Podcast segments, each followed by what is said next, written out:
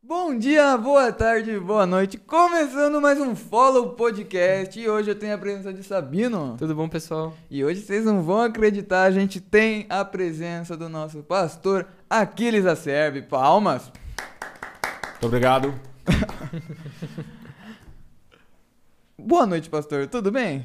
Boa noite, boa noite, Gá, boa noite, Sabino. Que privilégio ser convidado Muito aí. obrigado por aceitar o convite e tudo. Que isso, que isso. Vocês mandaram aí pra minha assessoria a notificação, tudo previamente já Nossa produção. acertado, cachê. E nós estamos aí, pô. O cachê. pra ter o Aquiles aqui, o cachê foi grande, vocês nem Cachê acreditam. alto. Não. Ô, pastor, já que eu te chamo de pastor, claro, é fácil ser pastor? Depende. é bom, é gostoso. É bom. Eu acho assim, Gá, como, como qualquer coisa que a gente vai fazer na vida, tem seus prós, seus contras, tem a parte, assim, prazerosa e tem a- as suas responsabilidades, né? Mas eu acho que quando você faz o que você gosta, quando você faz o que é chamado para fazer, você põe na balança e as coisas assim que seriam mais difíceis, eu confesso que se tornam até assim insignificantes de tanto prazer que você tem de fazer aquilo que você foi chamado por Deus para fazer. É. Então é. Dá pra ir, né, galera? É, eu tô, eu, tô, eu, eu tô falando assim porque às vezes eu fico pensando, né? Eu tenho muitos amigos pastores, a maioria dos meus amigos são pastores, e eles, boa parte, reclamam, né? Ah, ser pastor é muito difícil e tal, as pessoas são ingratas e a gente recebe na igreja, depois eles vão embora, aquela coisa toda. Eu fico pensando o seguinte, tá, e um cirurgião cardíaco? É fácil você, você ter uma vida ali nas suas mãos e tal. Eu acho que tudo, ser um, ser um juiz, decidir se uma pessoa é inocente, é culpada. Acho que qualquer coisa. Ser, ser um esportista, né? Imagina você no final da Copa do Mundo, você recebe a bola para chutar o último pênalti. Se você fizer o gol, é campeão. Se você perder, seu time volta para casa, né, a nação inteira destroçada. Eu acho que tudo é, é, é difícil, é fácil. Depende, depende muito do ponto de vista. Então, já que meio entrando no tema do nosso último follow, nosso culto follow, que você que não sabe é às 7 horas da noite todo. Não, de 15 em 15 dias no sábado. Apresente-se lá. Apresente-se lá é complicado. Mas, desde que o senhor se converteu, o seu foco era ser pastor? Tipo, me converti, meu foco. Não, não, não. Eu me, eu me converti muito cedo, né? Eu era muito, muito menino, tinha 8, 9 anos, mais ou menos. Não fazia, fazia nem ideia que que eu, que que eu ia ser. Bom, com essa idade eu queria jogar bola, né? Queria ser, queria ser jogador de futebol, pô. E, e depois eu comecei a me envolver com música na igreja e comecei a cantar, tocar e tal. Queria ser contrabaixista. É, enfim, e depois as coisas foram foram acontecendo, né? Com o transcorrer do, do tempo, pregando, ajudando, dirigindo um culto ou outro, substituindo muitas vezes meu pastor num culto, às vezes ajudando no culto sábado, pregando. Enfim, e quando eu vi eu já tava, já tava, eu era pastor nem sabia ainda, nem, é- nem era chamado e já era. E em meio a todos esses acontecimentos de querer ser baixista e tá pregando, teve alguma coisa que desanimou? Tipo, cheguei lá, hum, isso aqui me afetou. Hum, não vai dar. Ah, teve. Teve várias, várias. Sim, que, que, que, que me desanimavam sempre tinha, né? Eu nunca parei por causa dessas coisas. Mas, assim, fatos que me entristeciam, que. No começo, quando você tem uma, uma, um chamado, você tem, assim, uma, uma motivação legal, eu costumo dizer sempre que a gente pode cair na, na ideia é, imatura de achar que porque sua motivação é boa, você quer pregar, você quer fazer o bem, você quer ajudar as pessoas, que todo mundo vai compreender e vai te incentivar e vai bater na sua costa, falar, cara, que legal, vai em frente. E daí você descobre que não é bem assim, né? Não é bem assim. Vai ter gente que não vai gostar de você pregando, vai ter gente que vai criticar sua música, vai ter gente que vai achar que você fala demais, vai ter gente que vai achar que você fala de menos, vai ter gente que vai implicar com seu sotaque, vai ter gente que vai implicar com a roupa que você veste. Enfim, é, todas essas coisas fazem parte, fazem parte, mas eu nunca parei por causa dessas dessas coisas, né? No começo é, a gente é mais novo, a gente fica mais, mais baqueado. Hoje, depois de, depois de um tempo, o, o couro vai ficando mais, mais grosso e as críticas vêm, você toca o barco, né? Vai, vai para frente. Nem, nem ligo. É, mas às vezes pode ser indiretamente também, não sei. Tipo, algo que aconteceu fora que desanima. Tipo, isso pega também ou não? Não, fo- fora como, assim? Tipo, em outra igreja, tal coisa. Tipo, indiretamente. Um pastor que o senhor, tipo, meio que. É, é o modelo da causa. É a, o, a referência. Alguém vai lá e critica ele. a- acontece alguma coisa com ele. Desanima, abala as pessoas que têm a referência dele? Ah, sei falar. Assim, eu, eu nunca, nunca liguei muito pra, pra, pra essas coisas, né? Eu sempre fui muito focado naquilo que eu, naquilo que eu tava fazendo, né? Então, como eu sempre fui muito envolvido, assim, de cabeça naquilo que eu tava fazendo, então eu não, não, não ligava muito para que os outros estavam falando, ou o que os outros estavam fazendo, se estava certo, se estava errado.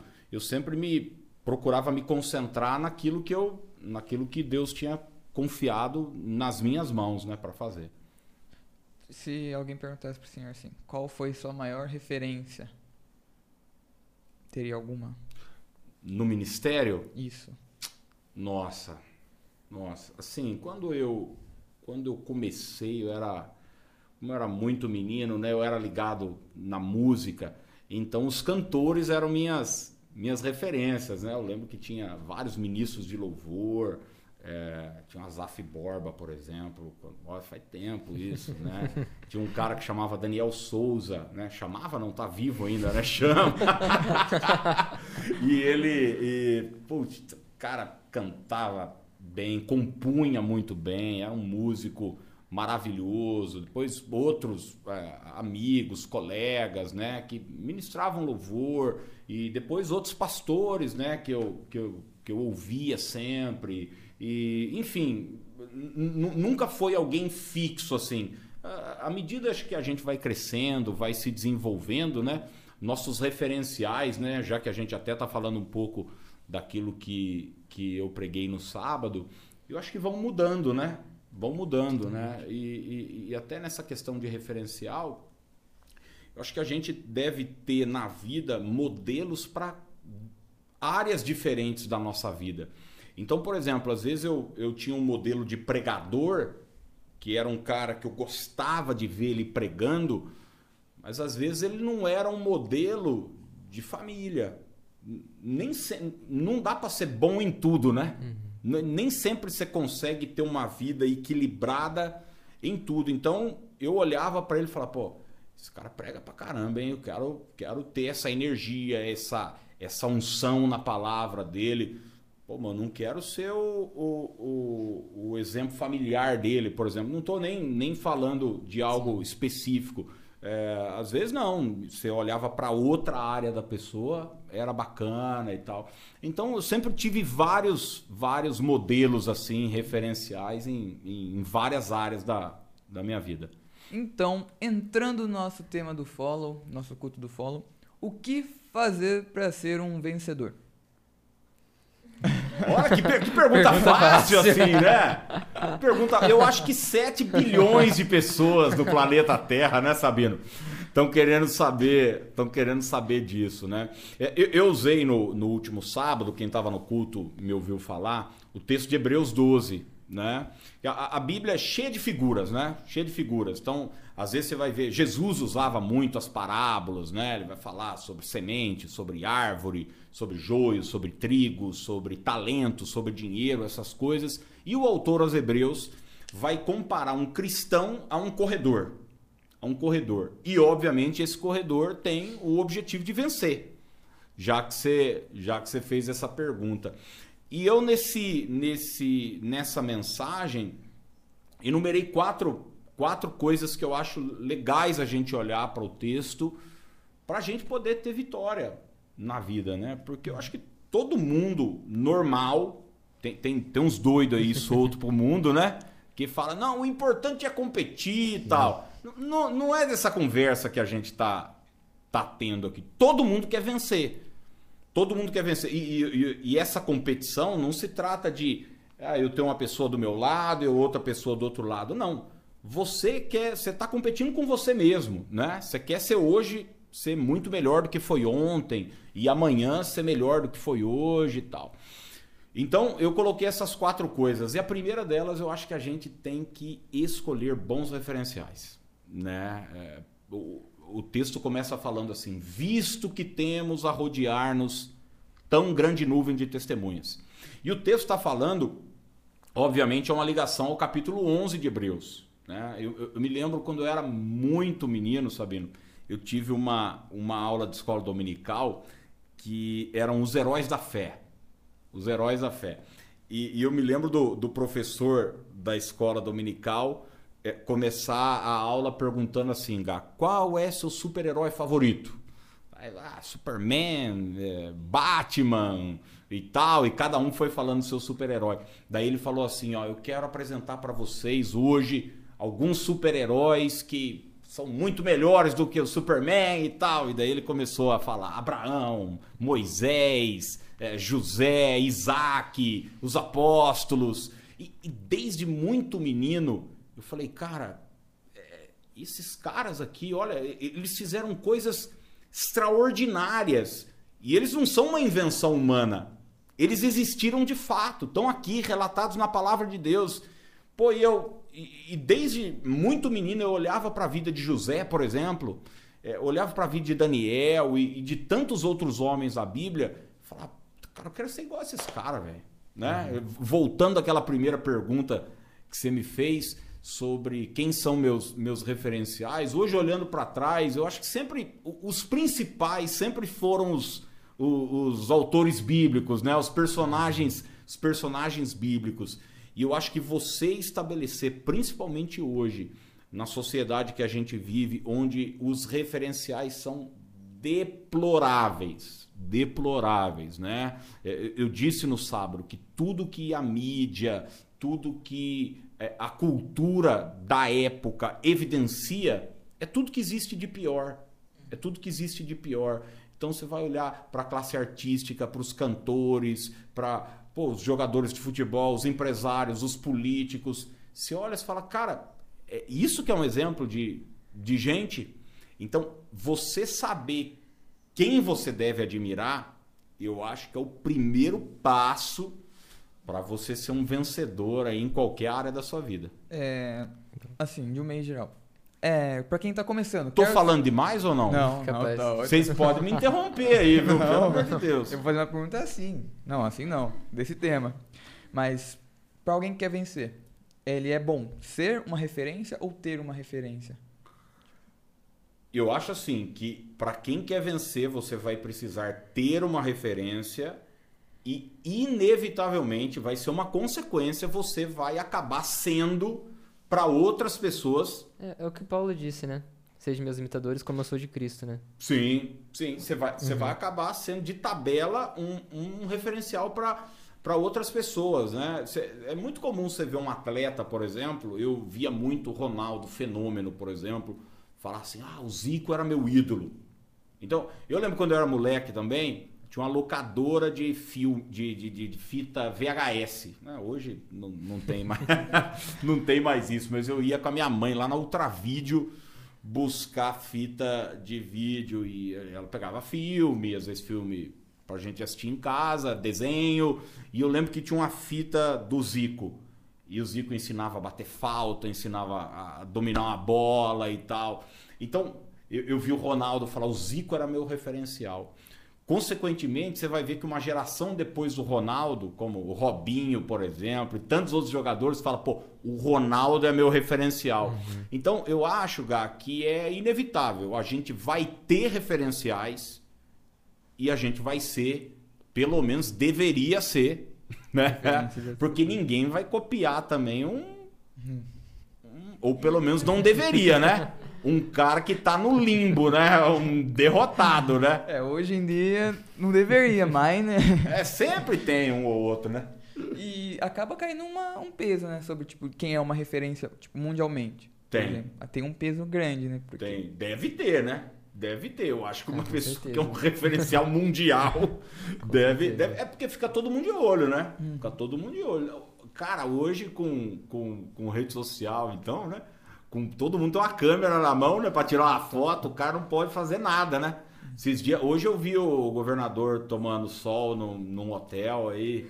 é, no Rio de Janeiro, pô, cara, pô, tem que usar máscara, lockdown, fecha tudo, pô, foi tomar um solzinho tal. Da galera já tirou foto, botou, botou na internet, por quê? Porque quando você é conhecido, né, você vai, você vai, você vai ser visto, né? Você vai ser visto. Então é muito importante você que tá à frente de algo, você- vai ver isso sempre nos exemplos de Paulo. Ele diz, olha, aquele que almeja ser bispo, ser pastor, ser diácono, ele bota uma lista, como quem diz o seguinte: você tem uma responsabilidade extra. Marido de uma só mulher, não ser dado ao vinho e tal, ser bom, é, administrar bem sua própria casa e uma série de coisas. Por quê? Porque Paulo está tratando de pessoas que são referenciais, são um padrão. Então a igreja, a sociedade precisa olhar para essas pessoas e dizer o seguinte: ó, não, é, eu quero ser como, como esse cara aqui, né? Você vai ver que a, a régua é um pouco mais. O sarrafo é mais alto, né? Como a gente diz aí. E partindo para o nosso segundo tópico, liberte-se de tudo que pode atrapalhar sua corrida.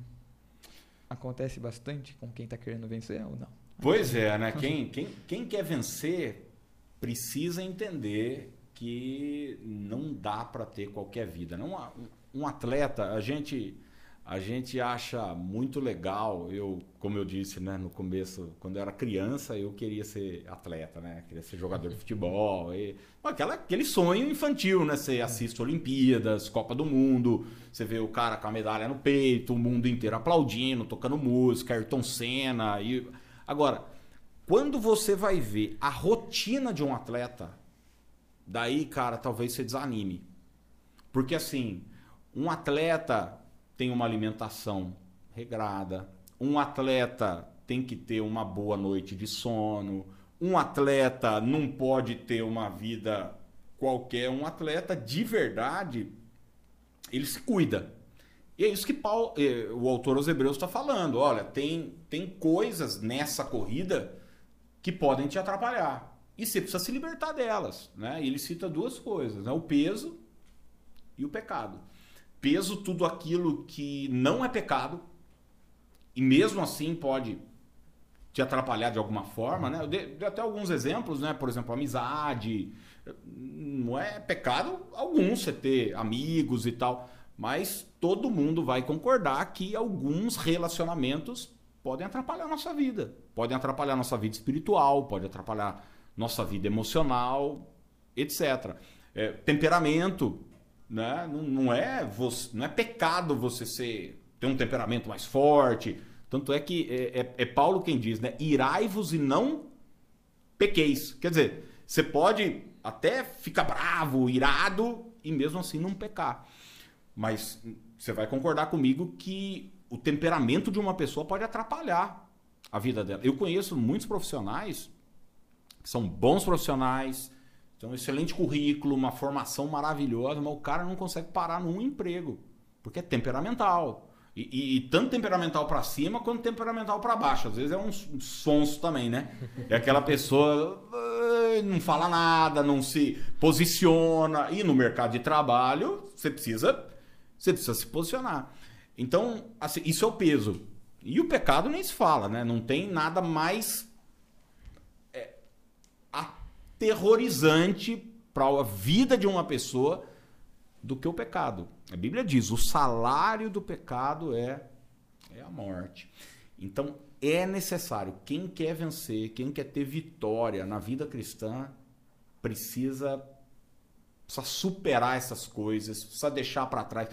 O pecado é óbvio, ele acontece, mas ele, se acontecer, tem que ser um acidente. Tem que ser um acidente. A gente tropeça, não é uma coisa que a gente. É, é um estilo de vida.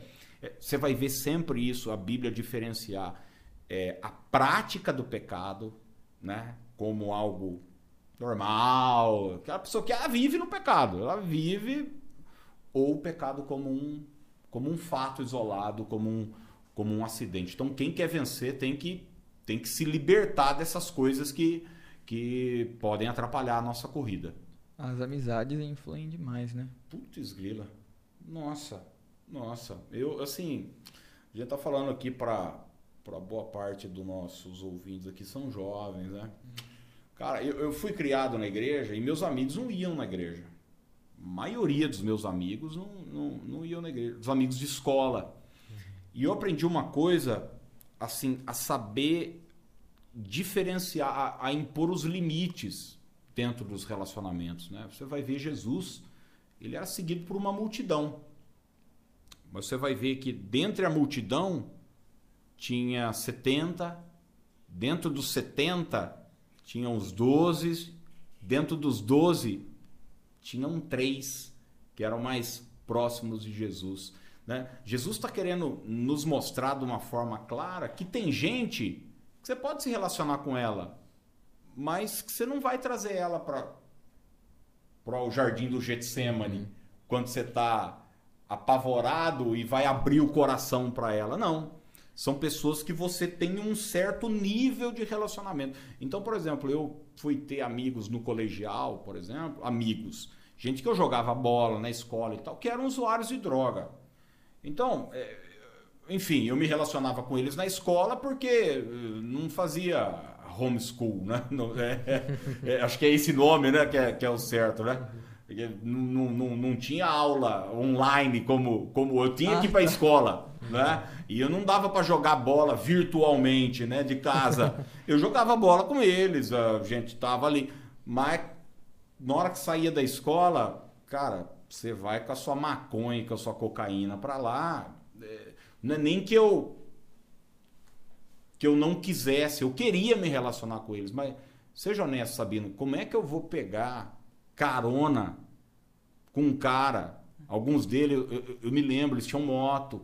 E eu ia para a escola de ônibus. Alguns chegaram a me oferecer: não, vamos, vamos junto, eu te levo ali. Como é que eu vou pegar carona com um cara que tá com. Eu sei que ele tá com um de cocaína no bolso e a polícia me parar. Eu eu crente. Não é que eu tô preocupado com o meu testemunho, eu tô preocupado com a minha liberdade, pô. eu não quero ir pra cadeia, bicho. Então, assim, é, é, eu entendi que algumas amizades não dava pra ter, por mais que eu gostasse deles, por mais que eu amasse eles, por mais que eu quisesse e procurasse influenciar esses caras de uma maneira positiva, eu descobri que eu precisaria.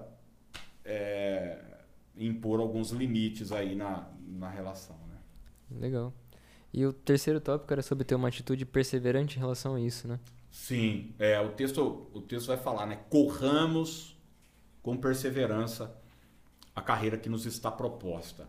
Né? É, assim, muita gente começa bem, né? Aliás, a gente é bom para começar as coisas, né? Mas nem sempre é bom para terminar. Então, começar regime, tá, Sabe aquela coisa? Vai no mercado, compra fruta, alface, brócolis, compra tênis, compra shorts para malhar, compra não sei o quê. Vou começar, vou começar. Segunda-feira, quarta já tá chupando sorvete, comendo pudim e tal. Por quê? Porque esse gás inicial é, às vezes não se sustenta. E vida cristã não é uma corrida de 100 metros. Vida cristã é uma maratona. Pô, que dura até quando? Dura até seu último fôlego de vida, cara.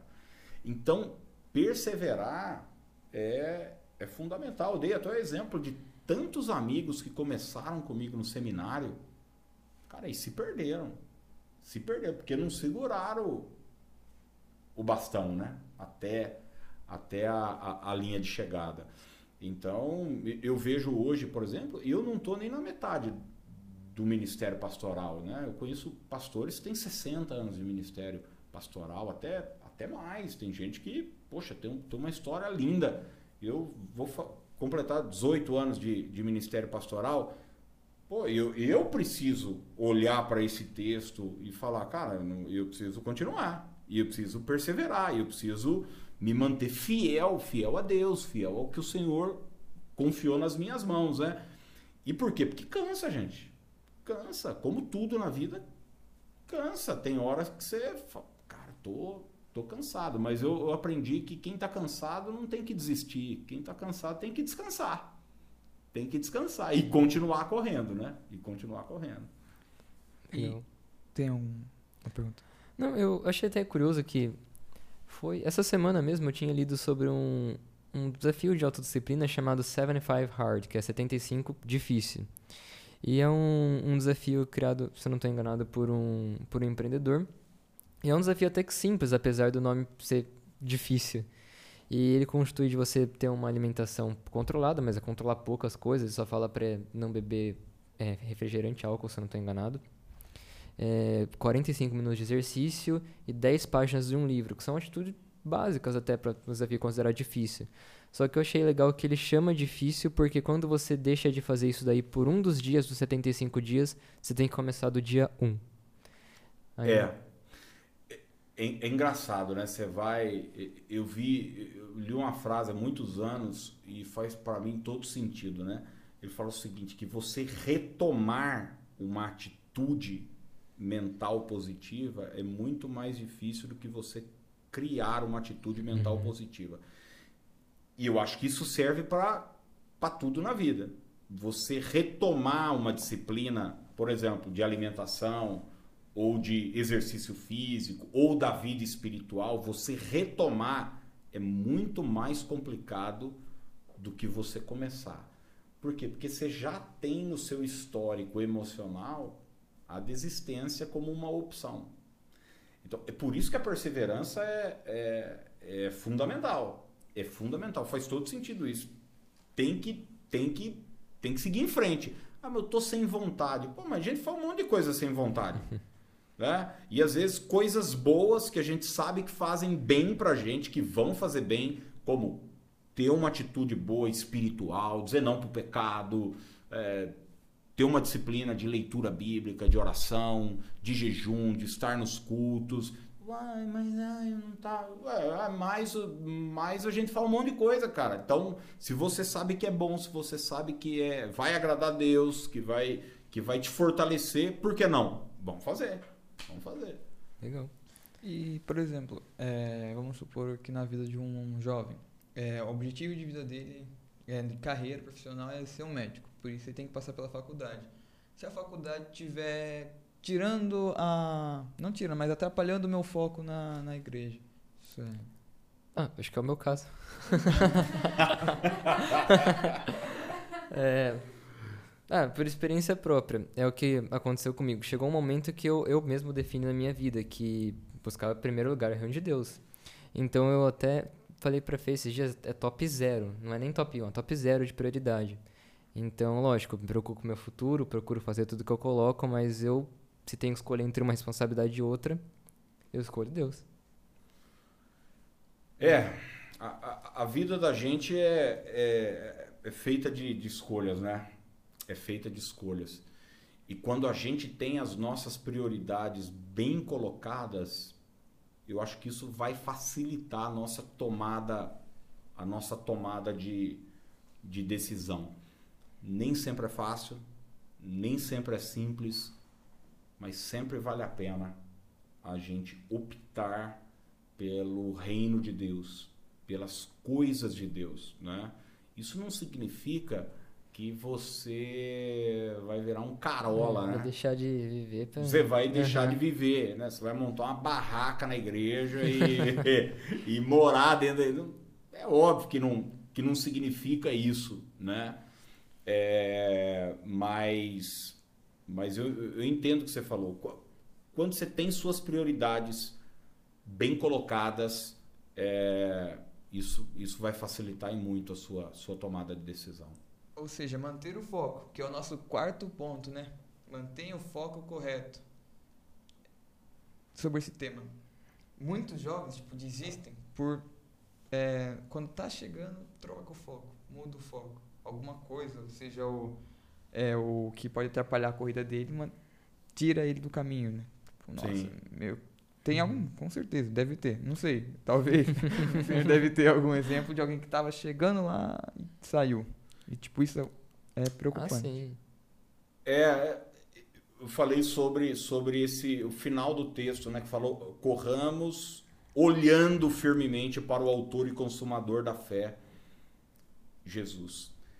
Porque assim, aquilo que a gente presta atenção, aquilo que a gente foca, é aquilo que vai nos dar energia ou não na caminhada, né? Que começa a crescer. Se você para e começa a olhar muito para os críticos, você para e começa a olhar muito para as dificuldades, muito para ah, o que estão falando, ou muito para o seu emocional, para os seus medos, para os seus questionamentos.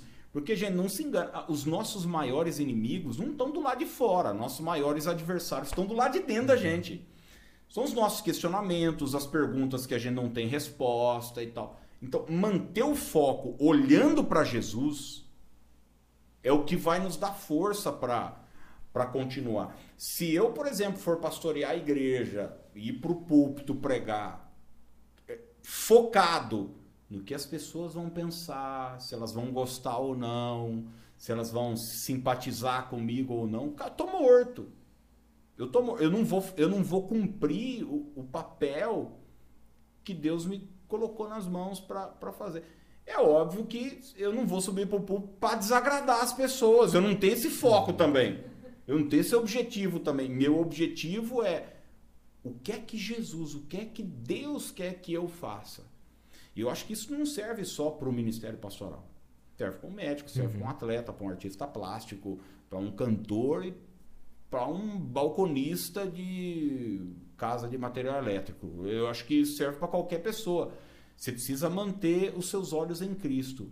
O, o que Jesus espera de mim? O que Jesus quer de mim? Porque na vida você vai, você vai ter esse confronto entre muitas vezes sua vontade, a vontade de um superior, é, um, um princípio aqui e ali, e você vai ter a vontade de Deus. Quando você está focado em Jesus, você sabe que Ele tem o melhor. Ele tem o melhor. A vontade dele é boa, é agradável e é perfeita. E quando a gente opta por essa vontade, a gente certamente fez a melhor escolha. E vai existir algum momento que talvez o foco pode ser que tipo é, seja difícil identificar o foco, por exemplo. Vamos supor, tô um jovem, ele está com dificuldade de enxergar o foco. Tipo, vamos como um foco. É... Meu Deus, tá difícil agora de pensar no foco. Vamos supor, quero ser pastor e tem um outro foco na vida dele. Quero ser é, ministro de Você, você diz um, um, conflito de Isso. decisão. Sim. Como que, eu, como que é fácil, não fácil, uma forma de identificar o foco? É. Eu, eu acho assim que você a gente vai ter, vai ter na vida esses, essas, essas escolhas. Né? Por exemplo, por, por muito tempo eu pensei que eu seria, vou dar um exemplo pessoal meu, ministro de louvor só. Eu até pensava, ah, até cheguei a gravar um CD e era o que eu pensava que eu ia ser.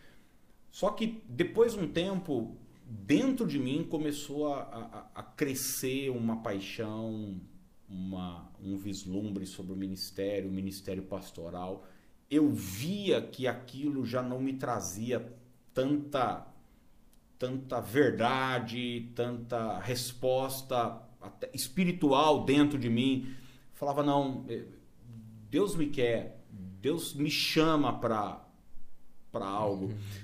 Enfim, e, e, as coisas foram foram acontecendo, né? Foram foram acontecendo naturalmente. E daí eu eu comecei a focar no ministério pastoral, na palavra. Eu continuo amando música, continuo amando louvor, amando adoração, mas hoje o meu foco é prioritariamente a palavra. E sabe, e é interessante que quando você foca em algo, quando você tem toda a sua energia em algo, como os resultados se tornam muito maiores, né? Você vai ver até no início da igreja levam para Pedro uma, um, um problema que está tendo na igreja de distribuição de cesta básica, né? É, as mulheres judias estão sendo, estão recebendo assistência, as viúvas e as gregas não. Imagina o que Procó que não estava lá, todos os irmãos. Daí Pedro chegou e falou: gente, você me desculpa, mas não dá para eu cuidar disso aí, não. Não dá. Aí, aí os diáconos surgem na igreja aqui. Ó, nós vamos escolher aí sete pessoas que cheio do espírito, de sabedoria, que tenham boa reputação, e eles vão cuidar disso. E daí Pedro diz o seguinte: e nós vamos cuidar da oração e da palavra. O nosso foco vai ser isso. Legal. Né? Então, eu acho que isso é, é, fundamental. Vai ter, vai ter momentos de conflito e daí você vai ter que escolher. É. Eu, eu, uma vez ouvi uma frase que eu achei muito interessante também, que diz que muitas oportunidades, aliás, muitas distrações às vezes aparecem com oportunidade. É importante você ter o foco bem definido para você conseguir enxergar de que parece legal, mas não é legal. Cara, nem fale. E, e, e eu acho que as mais, as mais nocivas, Sabino, exatamente essas. Uhum. É essas que têm uma aparência de uma coisa legal e tal. Cara, já me convidaram para tanta coisa legal que eu falava, cara, legal tô fora. Não é para mim. Não é para vai desviar meu foco. Vai desviar meu foco. Porque assim, se os caras te, te, te faz uma proposta de uma coisa horrível, você fala, você não pensa duas vezes, né? Fácil você dizer não. As distrações justamente são, são essas aí, né? As que parecem boas, mas que não tem nada. E às vezes até são boas. Mas são boas para outra pessoa, uhum. né? Então, Deus não te chamou para aquilo. Aquilo não tem a ver com a sua história, aquilo não tem a ver com a com, com que Deus de fato plantou dentro do seu coração. Então você fala, meu, não. Quando você define, Gá, seu foco, seu, o, o que você quer, né? eu até preguei muito sobre as últimas semanas, sobre visão. Quando você tem uma visão clara, clara do que você quer, é, isso facilita muito na vida sua tomada, sua tomada de decisão. É óbvio, gente, você não vai virar um, um imbecil, de, é, sabe, um, um, um, tapado. Não é isso que eu estou dizendo. Não é isso que eu estou dizendo. Você tem que ter tempo para se distrair, você tem que ter tempo para seus amigos, tem que ter tempo para namorar, tem que ter tempo para passear, para ir comer, para fazer tudo, para ir no shopping, tem que ter tempo para tudo, para não fazer nada. Tem que ter tempo para tudo, para tudo. Vida equilibrada. Mas você sabe o que você quer. Seu foco, sua concentração, sua energia, sua oração, seus sonhos estão focados naquilo lá. Legal. Mais alguma observação, algum ponto? Eu acredito que não. O senhor tem algum conselho para deixar aí para quem está procurando foco? pois é, né, gente? Pois é. Eu, eu acho assim que é, a maior a maior luta de um talvez um adolescente, um jovem é essa essa decisão, né? Essa decisão. Já tive 16, 15, 17 anos e todo mundo, é você isso, outro você aquilo, outro você aquilo outro, e às vezes nem, nem era e nem foram. Mas daí você se, também se sente pressionado a decidir alguma coisa. Se eu tivesse algum conselho para dar para um jovem, para um adolescente, é, cara, ou, ouça Deus, gaste esse tempo em oração, em jejum, em consagração, em busca na palavra, em descobrir a verdade do seu coração, a paixão. Eu acho que Deus Deus nos plantou nesse mundo, cada um de nós, com um propósito com um objetivo. O seu é diferente do meu, o meu vai ser diferente do, do Sabino. Enfim, cada um de nós tem, tem um, um objetivo, uma missão uhum. aqui nessa terra. Ninguém é melhor do que ninguém, né? Paulo vai deixar muito claro nos seus escritos que a igreja é um corpo, né? Cada órgão, cada membro uhum. tem, tem sua função. E eu acho que a gente precisa ouvir o Senhor, ouvir a verdade do nosso coração, ser muito honesto, gente, muito sincero, né? fugir do auto engano. Eu, eu, eu, vejo, por exemplo, tanta gente que quer ser cantora, mas é horrível cantando. Não conheço. Sabe? Eu conheço tanta gente que quer ser. Por, por, vou te dar um exemplo. Eu acho lindo quem trabalha com artesanato, quem consegue fazer. Eu acho lindo Cara, eu não dou conta de, de fazer. Eu acho lindo pintor, gente que pinta quadro e tal. Eu olho às vezes um quadro, a riqueza de detalhes. Mas, bichos, se eu, se eu desenhar aqui para vocês, você vai ver que meus, meus desenhos é desenho de criança. É aquele, sabe, aquela bolinha, a cabeça do cara, o corpinho. Eu preciso entender, cara, pô, Deus não me chamou para ser um para ser um para ser um, um, pintor, cara. Deus me chamou para outra coisa. Então, você ter esse bom senso também de saber que junto com a sua missão, Deus te deu habilidades, talentos, não vem pronto, você vai desenvolver, ele tem que estar tá ali. Pelo menos como uma uhum. semente, né? Que você vai ao longo da caminhada desenvolvendo e, e, e aperfeiçoando. Eu acho que esse é, o, é um conselho. Não sei se de repente foi um conselho horrível, mas eu, eu não sei, eu acho que foi bom. Acho que foi, mais ou menos. É um conselho bom. Eu acho é. que ninguém melhor do que os nossos internautas comentarem aí se gostou do, uhum. do, do, conselho do nosso é. queridíssimo pastor. Ô, oh, dá uma força aí, gente. Pelo amor de Deus, é. hein? E já aproveitando que eu estou conversando com os internautas, deixem alguma pergunta, algumas perguntas, não sei, que vocês tenham, porque um dia ele volta aqui no nosso devocional um pouquinho mais longo para conversar. Uhum. E daí vocês vão ter as suas respostas. Talvez seja esse tema, talvez seja qualquer outro. Mas deixem aí. Legal. E caso você ainda não tenha assistido a mensagem do último follow, corre lá, tá no canal do YouTube, dá uma acompanhada lá na íntegra, toda a mensagem aí. Eu po posso fazer um pedido não? Claro. claro. E vocês peçam nos comentários para eles me convidarem outra vez. Não. Porque assim, né, eu acho que seria muito legal existir uma campanha massiva, né, assim, todo mundo falando, não, vocês vão convidar sempre, sempre, sempre. Porque daí isso vai fazer bem também pro meu, pro minha autoestima. Né? eu não vou negar que eu quero.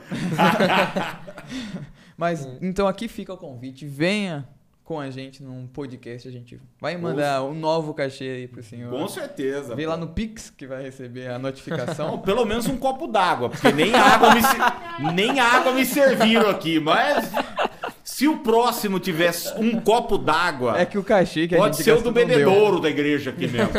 pra mim já tá pago. O cachê foi muito alto não deu dinheiro pra. Essa desculpa. Mas a gente deixa o convite aqui pro senhor. Volte um dia. Venha com a palavra que o senhor quiser. Porque o senhor pode, o senhor tem essa preferencial. very important person. E é isso. Gostaria que. Tem alguma mensagem final? Eu acredito que não. Muito obrigado pela presença, pastor. Uma honra receber aqui o senhor. Eu agradeço. E, é isso. Não esquece de deixar o like, pessoal. A nossa produção aqui, você não sabe, tá cobrando. Estamos levando uma bronca aqui, não esquece de deixar o like. Se inscreva no canal caso você ainda não esteja. Fique de olho nas nossas redes sociais para acompanhar tudo que a gente posta. Qualquer novidade está por lá. Acompanhe o Insta do Follow, YouTube. E é isso. Gostaram? Espero que sim. Mas valeu, pessoal. Muito obrigado. Fiquem com Deus. Até a próxima. Valeu.